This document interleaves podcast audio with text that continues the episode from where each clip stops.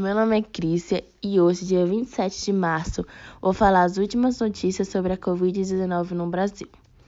O Brasil voltou a quebrar a marca de seu pior dia de pandemia até aqui, com 3,6 mil mortes por Covid registradas em 24 horas. Com isso, o país soma 307.326 óbitos desde o início da pandemia. A medida móvel de mortes no país nos últimos sete dias chegou a 2,4 mil, voltando a bater recordes no índice.